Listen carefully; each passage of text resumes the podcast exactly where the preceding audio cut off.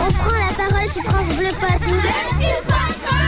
Les petits poids de vin. Ah, c'est vraiment le, le rendez-vous le plus attendu du matin, ça, quand les enfants prennent la parole. Surtout quand on parle un peu de conflit de génération avec euh, l'histoire des magnétoscopes. Dites-moi les petits poids de vin, magnétoscope, bah qu'est-ce que c'est Non, je connais pas. Moi, j'ai l'impression que ça sert à aimanter des choses. C'est un truc pour regarder la lune et ça peut faire de l'air. À regarder les étoiles de plus près. J'ai l'impression que c'est euh, une maquette. Un chien, un robot, un petit animal de compagnie. Une structure qu'on peut bouger, enfin tout ce qui est à l'intérieur. Un magnétoscope, c'est comme un télescope. Ça sert aussi à, par exemple, à effacer des trucs, à manger.